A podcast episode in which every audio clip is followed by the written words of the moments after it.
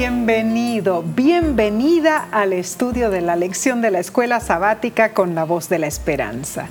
Si, te has unido a través de la televisión o por el YouTube o Facebook, Muchas gracias por acompañarnos. Y si deseas una copia de la cartilla de la lección de escuela sabática, la puedes obtener visitando nuestra página lavoz.org diagonal escuela sabática. Sabes, estamos orando por ti, ¿no es cierto, Omar? Así es. Y rogamos la presencia del Espíritu Santo mientras estudiamos su santa palabra. Repasaremos ahora la lección número 12 para el 19 de junio del 2021, titulada La fe del pacto. Y comencemos haciendo algunas preguntas. ¿Qué significa la fe del pacto? Mm. ¿Cómo exactamente tenemos esa fe y en qué se basa? Bueno, el texto de esta semana se encuentra en Gálatas capítulo 3, versículo 11, y dice, y que por la ley ninguno se justifica para con Dios, es evidente, porque el justo por la fe vivirá. Interesante, Omar, porque eh, la lección cuenta que en la, en la famosa obra de la Odisea eh, de Homero, uh, Ulises, el gran guerrero, ¿no es cierto? Después de la guerra de Troya, él decidió hacer un viaje de 10 años para intentar regresar a su Ítaca natal. Bueno, en el viaje, él enfrentó de todo, naufragios, motines, tormentas, monstruos y otras dificultades que le impedían alcanzar su objetivo. Finalmente, Después de decidir que Ulises ya había sufrido suficiente, los dioses decidieron permitirle llegar y regresar a su hogar. Concordaron en que sus pruebas fueron expiación suficiente por sus errores.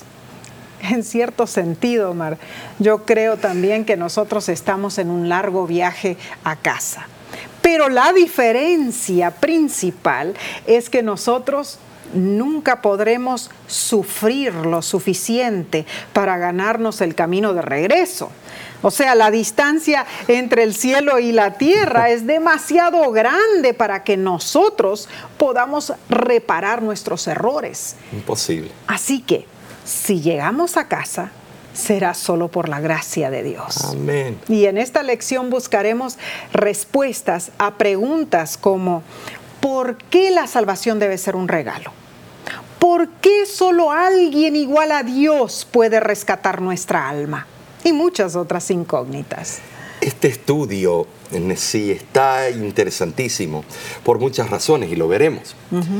Vimos en el versículo para memorizar que Pablo repite las palabras de Habacuc 2.20, uno de mis libros favoritos y textos favoritos del Antiguo Testamento. Luego de demostrar que los que dependen de las obras de la ley para la salvación están bajo una maldición. Bueno, así lo dice Gálatas 3:10.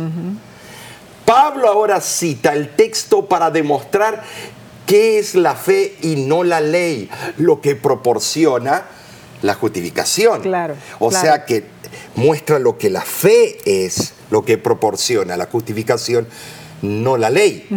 Entonces, su repetición de Habacuc 2.4 eh, significa que el hombre recto y humilde avanza por fe. Así es. Me da gracia cuando eh, las diferentes religiones dicen, no, recién en el Nuevo Testamento está la justificación por la fe o la fe. No, estimado, Pablo prestó del libro de Habacuc, capítulo 2, versículo 4, claro. el concepto de la salvación por fe.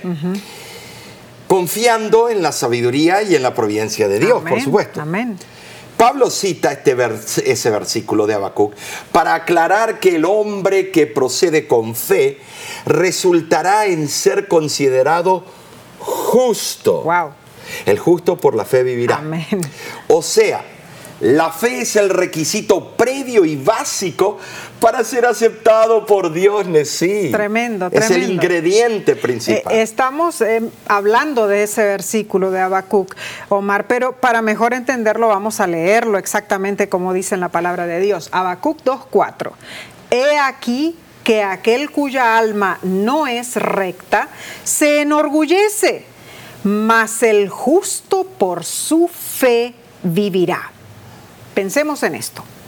La palabra justo en el hebreo es uh, sadik, así se dice Omar, sadik, que significa correcto, inocente o justo, que se usa con referencia a una persona examinada y que se halla en buenas condiciones.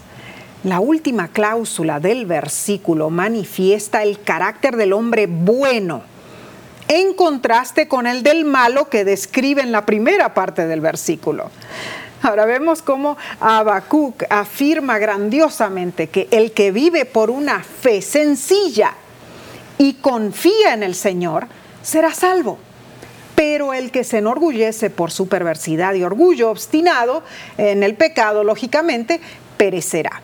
Entonces, Omar, vamos a pasar a la lección del día domingo, 13 de junio, se titula Reflexiones del Calvario. Ay, qué bueno. ¿Por qué? Porque el Calvario es lo máximo. Así es. Es el, el punto principal que nuestra mirada puede ver y no equivocar. Amén. Ahora, el autor de la lección especula en el factor predominante de la salvación, sí. O sea, el Calvario, eh, y dice lo siguiente. El camino de la salvación del Antiguo Testamento bajo el pacto mosaico no es diferente del camino de la salvación del Nuevo Testamento bajo el nuevo pacto. Claro que no. Tanto el Antiguo Testamento como el Nuevo Testamento, en el Antiguo Pacto como en el Nuevo Pacto, la salvación es solo por fe, mis hermanos. ¿Depositada en quién? En el único que puede salvarnos. Si fuera por cualquier otra cosa como las obras, la salvación sería algo que el Creador estaría obligado a darnos. Pero solo quienes no entienden la gravedad del pecado pueden creer que Dios tiene la obligación de salvarnos. Él no tiene la obligación de salvarnos. Ahora, esto en sí es algo básico que debemos comprender. Así es. El libro Testimonios para la Iglesia menciona que Cristo demostró que su amor era más fuerte que la muerte. Estaba cumpliendo la salvación del hombre y aunque sostenía el más espantoso conflicto con las potestades de las tinieblas, en medio de ello su amor se intensificaba. Soportó que se ocultase el rostro de su Padre hasta sentirse inducido a exclamar con amargura en el alma, Dios mío, Dios mío, ¿por qué me has desamparado? Su brazo trajo salvación.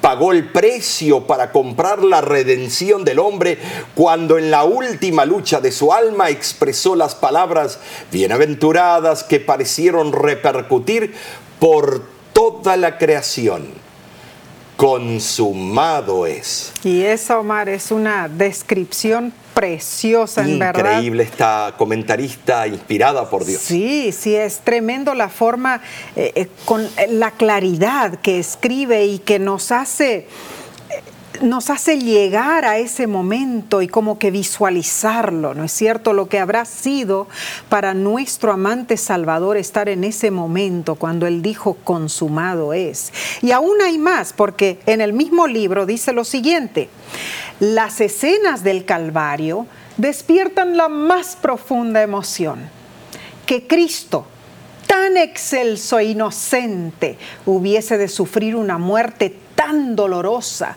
y soportar el peso de los pecados del mundo es algo que nuestros pensamientos e imaginaciones no podrán nunca comprender plenamente. No podemos medir la longitud, anchura, altura y profundidad de un amor tan asombroso.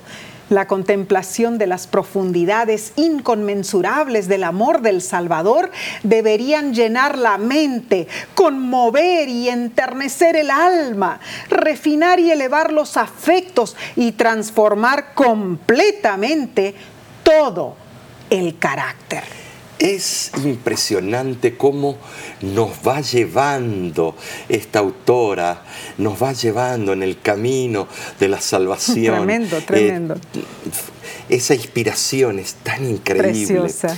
Eh, claramente el orgullo y la vanagloria no pueden prosperar en, en los que meditan en las escenas del Calvario. Ahora, Ninguna fortuna del mundo tiene suficiente valor para redimir al alma perdida, a ti o a mí. Es imposible medir el amor que sintió Cristo Jesús por nosotros los pecadores mientras colgaba en la cruz del Calvario, dando su vida por los hombres culpables. Así es el amor de Dios. Ilimitado y eterno en sí. El amor de Dios no tiene fin. Y bueno, se va a cerrar el tiempo de gracia, pero no por, por falta de amor. No. Se va a cerrar el tiempo de gracia porque ya no va a haber nadie más que quiera saber de Él. Increíble. Entonces, ese tipo de cierre de gracia es porque ya fueron sellados los mm. justos del Altísimo.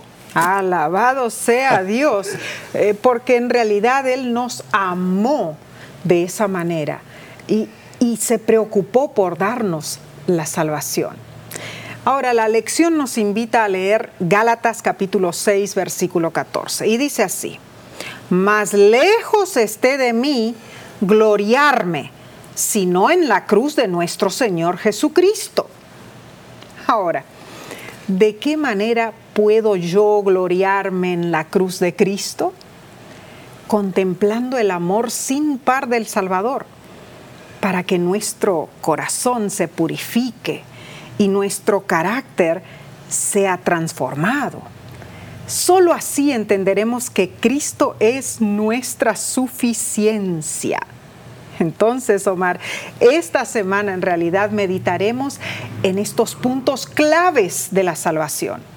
Entonces, ¿cómo, Omar, podemos hacer para comprender más claramente este punto tan importante de que somos salvos o justificados por la fe? Eh, esto es fácil. ¿Por qué? Porque cada vez que yo me miro en el espejo eh, que muestra mi, mi, pecado, que es la ley, la ley me condena porque soy un ser pecador. Es cierto. Y eh, la paga del pecado es la muerte, más la mm. dádiva en Cristo Jesús es vida eterna. Amén. entonces me muestra en qué punto he fallado. Eh, hay una condenación porque no hay justo ni aún uno, dice Romanos. Cierto. Capítulo 13 es increíble. El capítulo Nos muestra en realidad lo que somos. ¿no? Y estamos todos destituidos de la gloria de Dios. Así es la ley, así es la ley. La ley nos muestra cómo somos, no tiene propiedad salvífica. Mm. Pero cuando ponemos nuestros ojos en Cristo, el autor de la ley, porque lo escribió con su propio dedo, entonces, Él es el que nos limpia, nos restituye, nos salva y nos redime de toda culpabilidad. Esto es tan importante entenderlo porque Él nos justifica delante del Código Penal que nos condena de ser pecadores. ¿Cuándo ocurre eso? En el momento que lo aceptamos a Cristo como Salvador personal. Y Él muestra entonces ahora sus heridas en las manos y le dice al Padre Celestial, le dice, bueno, Padre, yo tomé el lugar de Omar. Amén, gloria a Dios. Aquí están las señales. Entonces me mira a mí y me pregunta, ¿tú vas a depositar tu fe y tienes fe de que yo te justifico delante del Padre. Entonces yo digo, por supuesto, maestro. Amén. Deposito mi confianza, mi fe en tus méritos. Entonces de vuelta a Cristo, lo mira al Padre y le dice, Padre, Omar es justificado. Yo le doy mi justicia imputada. Y entonces le dice al padre, pero padre, aquí no termina. Mm. Yo voy a caminar con Omar el resto de los días, tomado de la mano. Gloria a Dios. Y le voy a dar mi justicia impartida todos los días de su vida. ¡Wow! ¡Qué hermoso! Oh, es algo hermoso. Pero esto dejémoslo para el, ah, la, próxima. Ay, no, no, el próximo día. claro, claro que sí. En realidad, cuando estamos caminando en el diario vivir, tenemos la compañía de nuestro amante Padre Celestial, de Jesucristo al lado nuestro. Amén. Así que vamos a pasar al día lunes, pero no sin antes tomar un corto receso. Volvemos en unos segundos.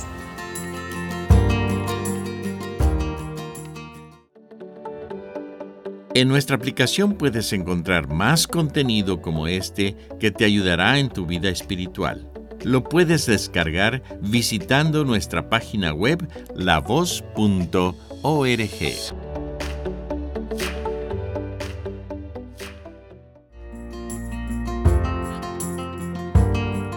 La lección de esta semana está muy interesante y te agradecemos por acompañarnos. Sigamos entonces con la parte del lunes para el 14 de junio titulada El pacto y el sacrificio vemos, Omar, que Pedro en su primera epístola nos presenta el precio real de nuestra salvación. Y sabes, Nessie, para entender eso, tengo que leer de Primera de Pedro, capítulo 1, versículos 18 y 19, donde dice, sabiendo que fuisteis rescatados de vuestra vana manera de vivir, la cual recibisteis de vuestros padres, no con cosas corruptibles como oro o plata, sino con la sangre preciosa de Cristo, como de un cordero sin mancha y sin contaminación. La lección nos pregunta, ¿qué tiene en mente Pedro aquí cuando dice que fuimos rescatados? El ser humano en sí es impotente para extirpar los males personales y sociales, porque tenemos de esos también. Pedro enaltece el rescate divino y trae el recuerdo de una práctica del pueblo hebreo, donde se le daba la libertad a un esclavo cuando un pariente pagaba un alto precio por él. Claro, esto no llega nunca a comparar el precio que la sangre de Cristo cubrió para que seamos nosotros, tú y yo, salvos, Nessie. Claro que no, Omar. Los, los metales preciosos en realidad se comparan eh, con las cosas perecederas. No pueden pagar el precio de la redención de la raza humana. Ahora, los esclavos eran comprados y liberados con oro o plata, pero nuestro rescate espiritual depende de un pago infinitamente más admirable. ¿Cuál? Amén. La sangre preciosa de Cristo. La única que puede redimirnos y rescatarnos del pecado, algo precioso. Ahora no, no te puedes olvidar, no podemos olvidarnos que el sacrificio de Cristo como el Cordero Redentor no fue un plan de emergencia, muchos lo ponen como un plan de emergencia. De ninguna manera. Fue parte del propósito eterno de Dios.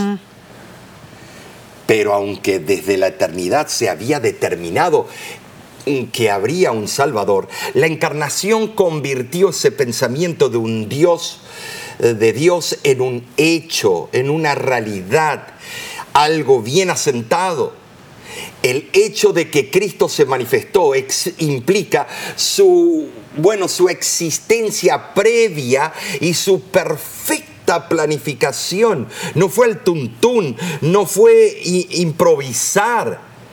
Eh, una planificación y cumplimiento perfecto. ¿Para qué? Bueno, sí, para salvar a la raza humana. Nosotros las pulguitas en todo su inmenso universo. Tremendo. Cristo tenía un plan para nosotros. Y Él se preocupó en cada detalle para que nosotros seamos salvos. En realidad eh, eh, es imposible poder lograr entender ah, el gran amor de Dios. Solo Cristo podía hacer ese sacrificio. Y la lección nos presenta un caso interesante. Dice así, imagina que el hijo de alguien en un museo de arte arrojara un recipiente lleno de tinta sobre un cuadro de Rembrandt y lo arruinara por completo. La pintura vale millones. Los padres por más que vendan todo lo que tienen, no podrían ni siquiera empezar a pagar la deuda. Esta ilustración nos, nos ayuda a comprender cuán grave es el abismo que ha causado el pecado.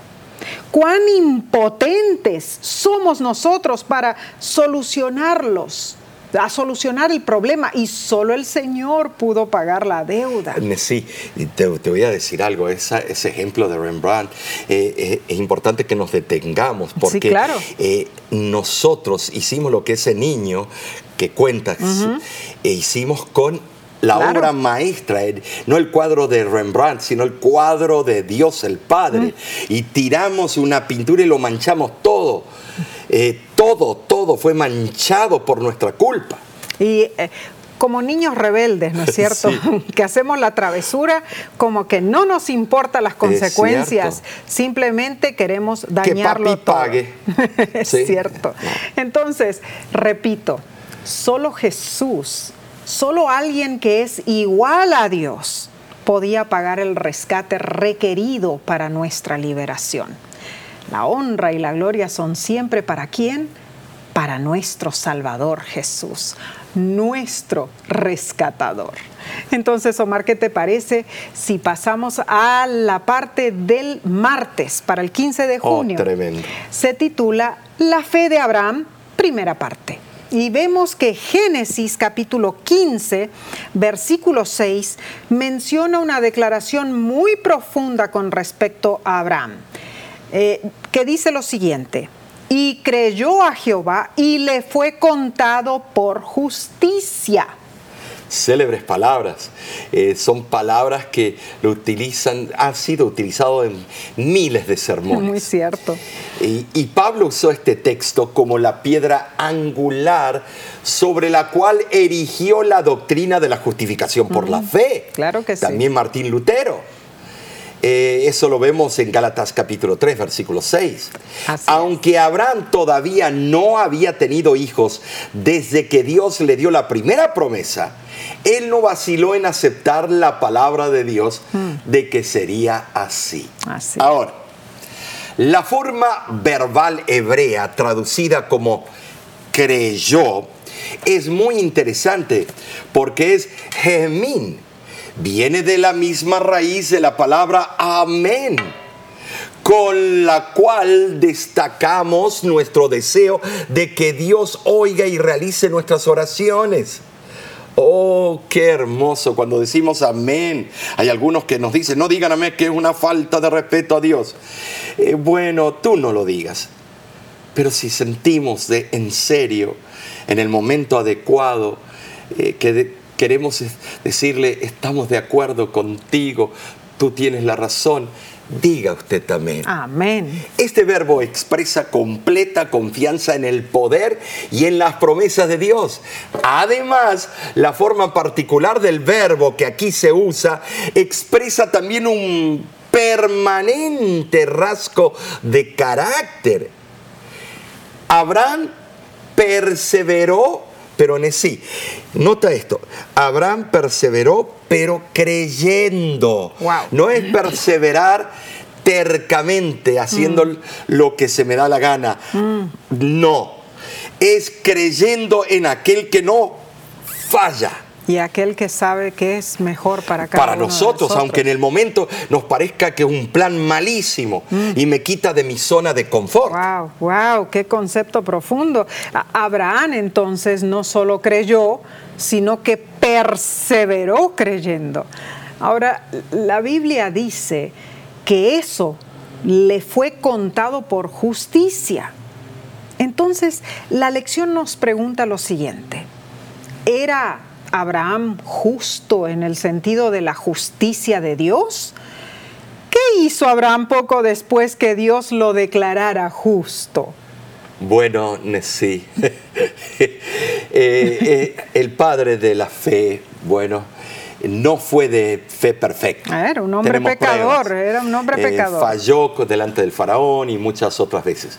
ni siquiera era la fe era perfecta, ni tenía obediencia perfecta. No, la fe de Abraham, comparable a la de un niño, no fue lo que lo hizo justo. De ninguna manera. Porque algunos dicen, ah, eso es lo que lo hizo justo. Mm. No, fue Dios que lo contó por justicia. Amén. Por primera vez se presentan juntos dos importantes conceptos, de sí. Fe y justificación. Ah, wow, ahí está. Abraham no tenía justicia propia. Dios se la atribuyó. Ningún hombre jamás ha tenido justicia propia. No. Abraham era pecador y necesitaba redención como cualquier otro ser humano, pero cuando la culpa le fue imputada, también se le extendieron la misericordia y la gracia en el Antiguo Testamento. Uno dice que solo en el Nuevo. La gracia le fue otorgada a Abraham, el perdón de sus pecados y eso lo hacía accesible a las recompensas de la justicia.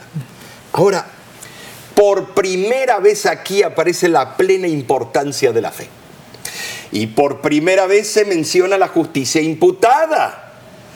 Ambos conceptos fundamentales se presentan en las Sagradas Escrituras y son tratados exhaustiva y magistralmente por la pluma del apóstol Pablo, especialmente decía en Romanos capítulo 4. Así es magistral lo que él hace. Tremendo, tremendo. Bueno, Dios por medio de él. Entonces, Omar, leamos eh, Romanos capítulo 4 del 1 al 7. Son varios versículos, pero es importante que los leamos bien. Dice, ¿qué pues diremos que halló Abraham nuestro Padre según la carne?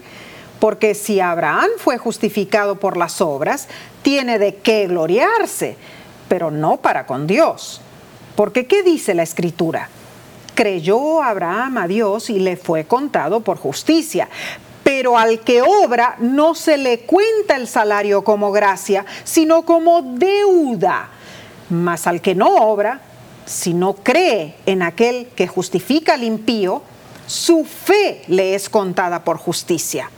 Como también David habla de la bienaventuranza del hombre a quien Dios atribuye justicia sin obras, diciendo, bienaventurados aquellos cuyas iniquidades son perdonadas y cuyos pecados son encubiertos. Ahora, la pregunta es la siguiente. ¿Qué nos dicen estos versículos en forma personal para ti, para mí, para, tú que, eh, eh, para ti que estás escuchando? Bueno, en sí la justicia es obediencia a la ley y ante la ley. Ah. Yo como pecador debo ser justo, pero soy incapaz de serlo. Mm. La única manera de tener justicia es por la fe. Ah, claro. Por la fe yo puedo presentar a Dios las obras de Cristo y Dios pone la obediencia de su Hijo Jesús en mi cuenta de débito. Entonces, mi cuenta de pecador. No son tus obras las que no. Las obras de Cristo en ti. Claro. Claro que sí. Es la justicia de Cristo la que es aceptada en lugar de mi fracaso. Dios ve mi arrepentimiento, me recibe, me perdona, me justifica y me ama como Él ama a su propio Hijo. De esa manera, la fe es contada como justicia en sí y esto es relevante. Precioso, maravilloso en realidad. Eh, difícilmente podríamos acusar a Pablo de exponer una extraña y nueva doctrina cuando él sostenía que la justificación solo se alcanza por la fe.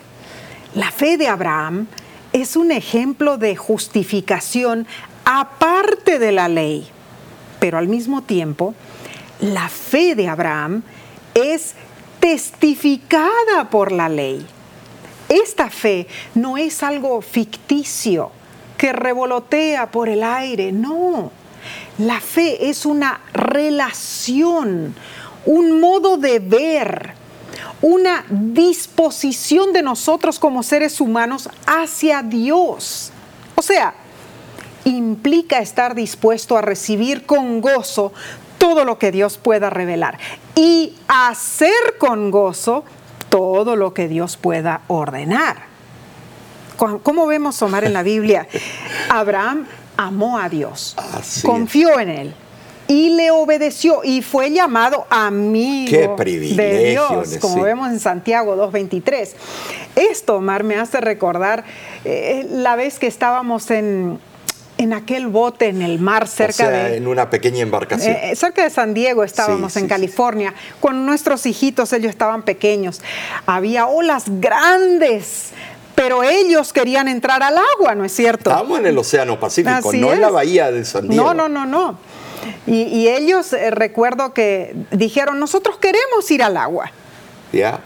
Entonces... Yo lo agarré tú les pusiste los, los chalecos, ¿no es cierto? Salvavidas, los dos salvavidas. Eh, y, les dijimos, bueno, están preparados, los vamos a tirar al agua, pero está muy profundo aquí. Pero le dijimos y les aseguramos, ¿no es cierto? Enseguida que ustedes salten, nosotros también vamos a saltar después de ustedes. Y les preguntamos. ¿Están listos? y Neidín y Dere, con ojos grandes, dijeron al unísono, sí, estamos listos. Sin ninguna duda. Ay, no.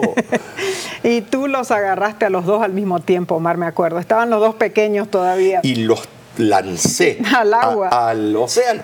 Lo increíble fue que ellos no tuvieron miedo alguno.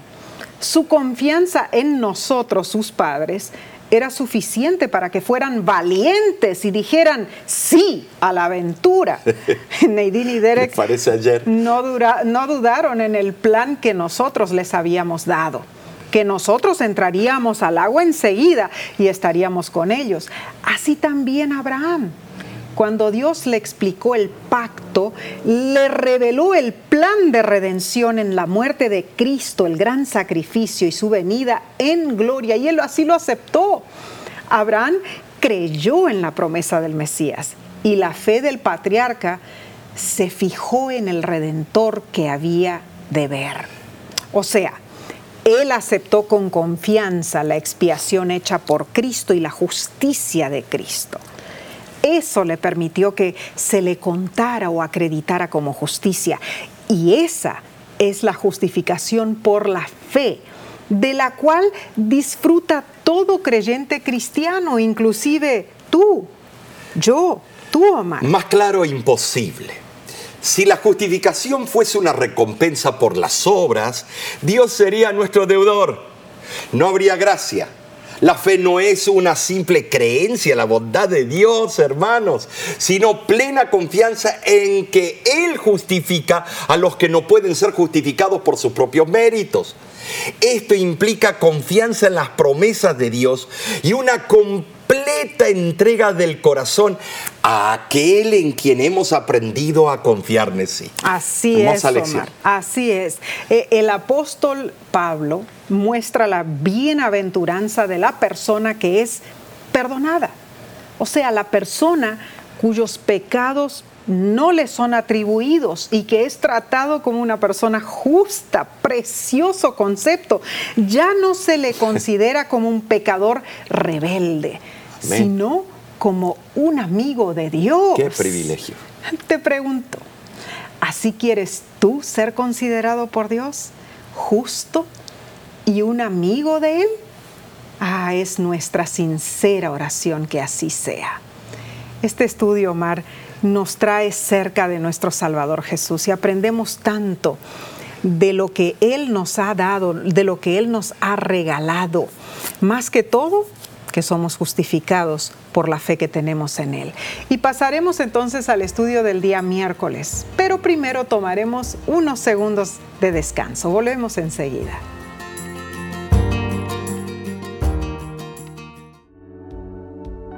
Con seguridad estás disfrutando este estudio de la escuela sabática.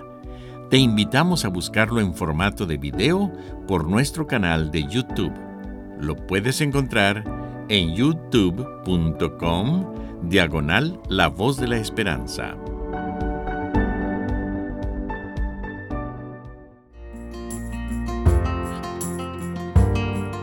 Gracias por estudiar esta hermosa lección con nosotros. Ahora compenetrémonos entonces en la parte del miércoles 16 de junio. Se titula La fe de Abraham, segunda, parte. Así es. El autor de la lección nos invita a analizar nuevamente eh, Génesis capítulo 15, versículo 6, donde dice de Abraham que creyó a Jehová ¿Te, das cuenta? Y le fue contado por justicia. Aquí podemos ver que distintas versiones traducen el término hebreo hasab como contado, reconoció, aceptó o consideró. en números 18, 27 y 30 se usa el mismo vocablo, pero tiene otra connotación, aludiendo que se acreditará el grano como diezmo del sí. Así es. es. Es impresionante.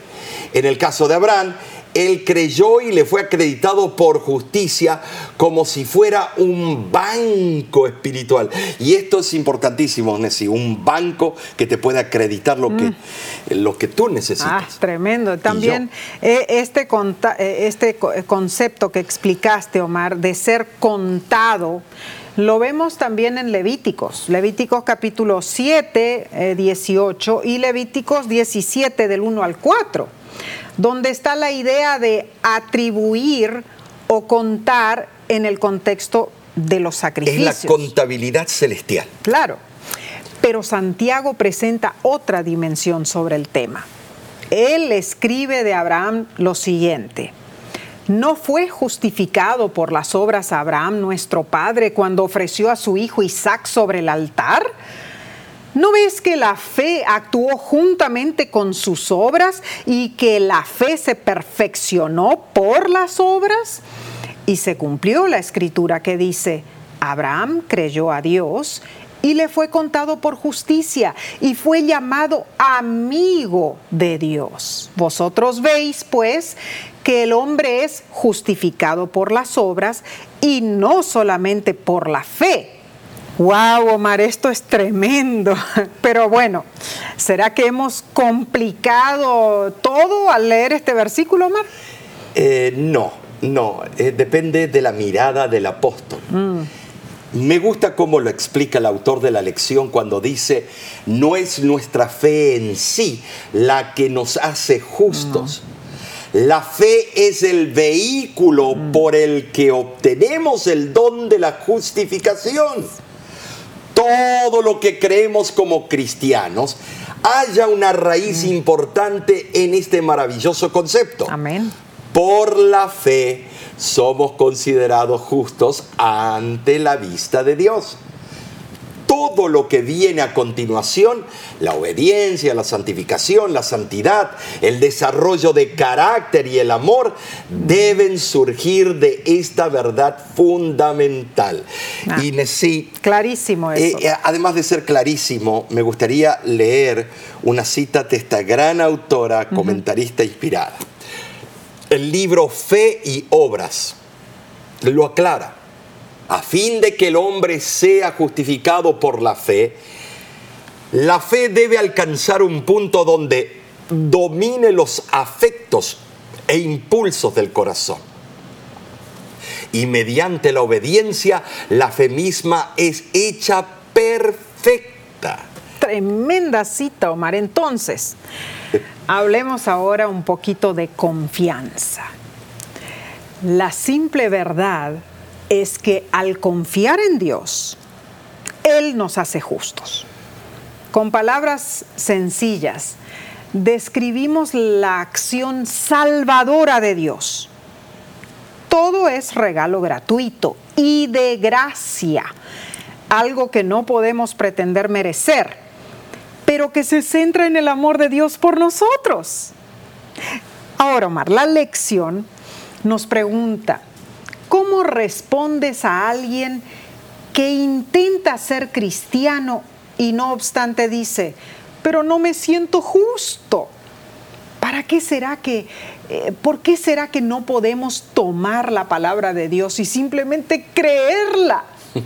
Ah, es que estamos, Omar, tan condicionados en realidad a querer trabajar para obtener algo, ¿cierto? Que nos, nos resistimos a aceptar obsequios gratuitos. Le decimos a Dios, no, yo prefiero pagar. Y demostrarte que soy eh, lo mejor. Ay, qué, falacia ese concepto. Eh, me pregunto, ¿cómo debe sentirse Dios en estas situaciones? Él sabe que sin su ayuda, sin su intervención, moriremos y moriremos eternamente. Sin embargo, a menudo nos alejamos creyendo en la idea de querer hacerlo por nuestras propias fuerzas. Hablamos que no podemos salvarnos a menos que lo merezcamos. Sin embargo, somos llamados a relacionarnos con Dios como nuestro Padre, como un niño se relaciona con sus padres. Pero fallamos. En vez de confiar en Él, confiamos en nuestros propios méritos. Hermano que me escuchas, debemos confiar, tener fe. La fe en Dios es razonable y se basa en pruebas. Esto es lo que Dios quiere, no una fe ciega e irreflexiva que pueda llevarnos a ideas completamente erróneas sobre Él. Nuestra confianza en Dios, Nessie, se basa en la evidencia de que Dios es completamente confiable fiable Amén, amén. Y para eso está en la Biblia, para mostrarnos cómo es Dios en su trato con la humanidad. Eso es lo que Jesús vino a demostrar personalmente, que podemos confiar en Dios completa y plenamente. No hay duda. Y eso es lo que tenemos que descubrir en nuestra propia experiencia que podemos ponernos en las manos de Dios sin ningún titubeo. Todo es cuestión de confianza. Dios nos dice, confía en mí y yo te haré justo. Verás los resultados en tu vida, no por tu propia rectitud, sino porque yo, dice Dios, yo te estoy haciendo justo la comprensión de que Dios no solo me ha perdonado, sino que también me ha imputado la justicia de Cristo, me llena de una gratitud, de esperanza y anhelo para el futuro. Gloria a Dios. Dios desea que sepamos que no solo nos ha perdonado, sino que también está preparado para tratarnos como si nunca hubiéramos pecado. Precioso. Oh, maravilloso milagro de Dios mi pasado, tu pasado, ya no será presentado más contra nosotros. Amén. De hoy en adelante somos tratados como amigos de Dios. De ese modo, Cristo Jesús nos regala un nuevo corazón. ¿Sabe lo que es? Eh, tener algo nuevo, uno se emociona como cuando uno tiene un carro nuevo. El olor, el auto nuevo, ah, el olor del asiento, del cuero, de todo, todo lo que es nuevo es, es maravilloso. Claro que sí, pensar un nuevo corazón, un nuevo comienzo. Claro. Qué hermoso, ¿no es cierto? Y lo exclamo, hermoso porque tenemos una esperanza bendita en Jesús. Alabados sea su nombre. Entonces, Omar, pasemos al estudio del día jueves 17 de junio, titulada Descansemos en las promesas. Muy importante. Claro que sí. Y la lección nos cuenta la historia del cardenal Belarmino, sí.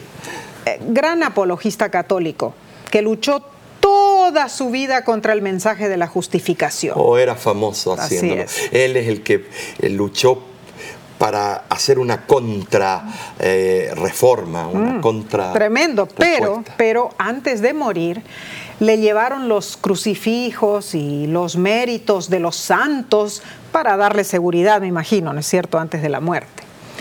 Pero Belarmino dijo lo siguiente, llévenselos. Creo que es más seguro confiar en los méritos de Cristo. Ah, así hay tantas personas que llegan al lecho de la muerte y recién ahí ven cuán inútiles fueron sus obras y cuánto necesitan de la justicia de Cristo. Así es, Nessie. Tú sabes que este mismo obispo eh, eh, fue contemporáneo de dos jesuitas que empezaron con las teorías del rapto y otras cosas. Todo para contrarrestar la reforma. Tremendo. Eh, pero, Nessie, te puedo decir algo. Eh, yo concuerdo con el autor de la lección cuando eh, él dice que lo bueno es que no tenemos que esperar a que la muerte esté a las puertas. Podemos tener seguridad en el Señor ahorita mismo, ahora. Amén. Todo el pacto se basa en las seguras promesas de Dios ahora, hermanos. Promesas para nosotros ahora, promesas que pueden mejorar nuestra vida ahora, Nesí. Amén. En este mismo instante. Y para compenetrarnos en el tema, la lección nos hace las siguientes preguntas. Número uno, ¿cómo se puede degustar la bondad de Dios? Bueno, Salmo 34.8 responde, Gustad y ved que es bueno Jehová, dichoso el hombre que confía en él. No hay nadie que no necesite de la ayuda divina. En el plan divino, la autosuficiencia es imposible. Todo ser humano necesita de Dios. Pregunta número dos. ¿Qué es lo que Cristo ha hecho por nosotros que facilita este yugo? Bueno, Mateo 11, versículo 30 dice, el que no es conmigo, contra mí es, y el que conmigo no recoge, desparrama. En el gran conflicto por el alma del hombre no hay territorio neutral. O somos leales o traidores. Si no estamos enteramente de parte de Cristo, estamos enteramente de parte del enemigo. O sea, el estar casi, pero no completamente con Cristo, es estar plenamente contra Él. La tercera pregunta es muy interesante. Dice así, ¿qué tiene que ver la justificación con la paz? Romanos 5.1 lo explica. Justificados pues por la fe tenemos paz para con Dios por medio de nuestro Señor Jesucristo. Cuando Pablo relaciona la paz con la justificación por la fe, aclara que la justificación no es solo un ajuste legal de cuentas del pecador con Dios. La justificación trae paz a la persona congojada por el pecado. Pero el cuarto punto, y es sumamente importante, hagamos la pregunta, ¿Qué obtuviste de la experiencia de Cristo? Filipenses capítulo 2, versículo 7 y 8 dice, sino que se despojó a sí mismo tomando forma de siervo, hecho semejante a los hombres, y estando en la condición de hombre, se humilló a sí mismo, haciéndose obediente hasta la muerte y muerte de cruz. Nuestra obediencia en sí debe ser como la de Cristo. Amén. Amén. En la carne fue donde Cristo consintió en obedecer. Romanos 8:13, claro. claro. Él era hombre sometido a los mismos deseos de conservar su vida como, los, eh, como nosotros. Nosotros no queremos morir. Rara la persona que quiere de verdad morir. Él fue tentado por Satanás, pero lo venció por el poder del Espíritu Santo. Y así también podemos nosotros, vencerlo. Si, podemos decir, todo lo puedo en Cristo que me fortalece. si Cristo conmigo, ¿quién contra nosotros? Así es, así es. Entonces, examina tu vida con oración y pregúntate, ¿qué cosas estoy haciendo que fortalecen mi relación con Dios? ¿Y cuáles la están dañando? ¿Qué cambios necesito hacer? ¿Será que estoy dedicando mucho tiempo al egoísmo de las cosas terrenales y no dedico tiempo a mi Salvador que lo dio todo por mí? ¿Será que estoy poniendo en duda el plan de salvación que Dios tiene para mí? Si es así, digamos con el salmista, perdóname Señor quítame la mancha del pecado y quedaré limpio, lava todo mi ser y quedaré más blanco que la nieve. Amén, sí. Qué hermoso. Solo aquellos que han visto la nieve recién caída ven lo blanco y la pureza. Tremendo. Y los cristales, si uno lo pudiera ver, todos los cristales. A veces son tan grandes que sí se pueden notar. los cristales son una perfecta obra de ingeniería. Impresionante. Y vamos a concluir. Sabemos que la parte del viernes es nada más la conclusión de toda la semana. ¿Por qué no concluimos la, con la cita que aparece en el estudio final de la lección de esta semana? Que dice así, cuando por el arrepentimiento y la fe aceptamos a Cristo como nuestro Salvador, el Señor perdona nuestros pecados y nos libra de la penalidad prescrita para la transgresión de la ley. El pecador aparece delante de Dios como una persona justa goza del favor del cielo y por medio del Espíritu tiene comunión con el Padre y con el Hijo. Luego hay aún otra obra que debe ser hecha y esta es de naturaleza progresiva. El alma debe ser santificada por la verdad y esto también se logra por fe, pues es solamente por la gracia de Cristo, la cual recibimos por la fe, cómo el carácter puede ser transformado. Eh, es eh, extraordinario hemos aprendido en esta semana que nuestras obras no nos traen ningún crédito en nuestra cuenta bancaria de la salvación. No. Pero las buenas obras son fruto de la fe que tenemos en, Dios. Claro que sí. Jesús pagó la deuda requerida por la ley y de esa manera somos contados o considerados justos a la vista de Dios. Precioso. Oh, de sí, qué estudio maravilloso. La verdad que sí. La verdad que eh, ya estamos llegando a la recta final, ¿no es cierto? Y este estudio es... Todo yo creo este trimestre ha sido interesante. Pero va escalando, no se quedó estancado. Sí, claro, claro. Porque al empezar con el pacto que Dios había hecho al mero principio, al saber que ah, la raza humana había caído y todo lo que Él hizo para preocuparse por nuestra salvación. Y ahora llegar al final de todo ese recorrido es, es, emocionante. ¿Qué películas de Hollywood?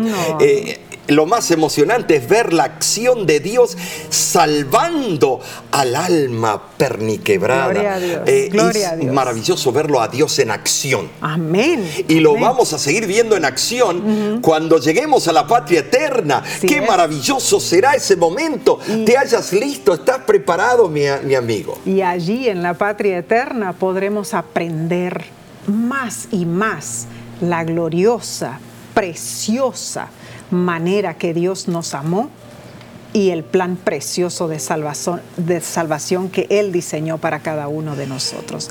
Y la semana que viene continuamos, Omar. Uh, terminaremos este segundo trimestre del 2021. La lección para el décimo tercer sábado se titula La vida del nuevo pacto. Va a estar tremenda. Oh, impresionante. Ay, tengo ganas de ya largar toda la información. No, no, no, no. porque va a ser el broche de oro para todo el trimestre. Eh, te invitamos que continúes estudiando las maravillosas enseñanzas de las Escrituras. Eh, pero ¿con quién? Con nosotros, la voz de la esperanza. claro que sí. Eh, utiliza tu plataforma, la que has usado hasta el día de hoy, y invita a otros. no te quedes tú solamente con este beneficio. Invita a tus amigos, a tus parientes. lo puedes hacer no solamente con la lección de la escuela sabática, sino todos los sábados con los temas relevantes y el servicio eh, en vivo, sagrado de la voz de la esperanza. Eh, ¿Cómo se puede hacer eso? Bueno, Suscribirse en nuestro canal de YouTube. También por Facebook. Así que todo eso está allí para que tú puedas apreciar el amor de Dios por ti. No lo dudes, tú no estás solo. Dios está contigo y Dios tiene un plan para tu vida. Que Dios te bendiga y te guarde.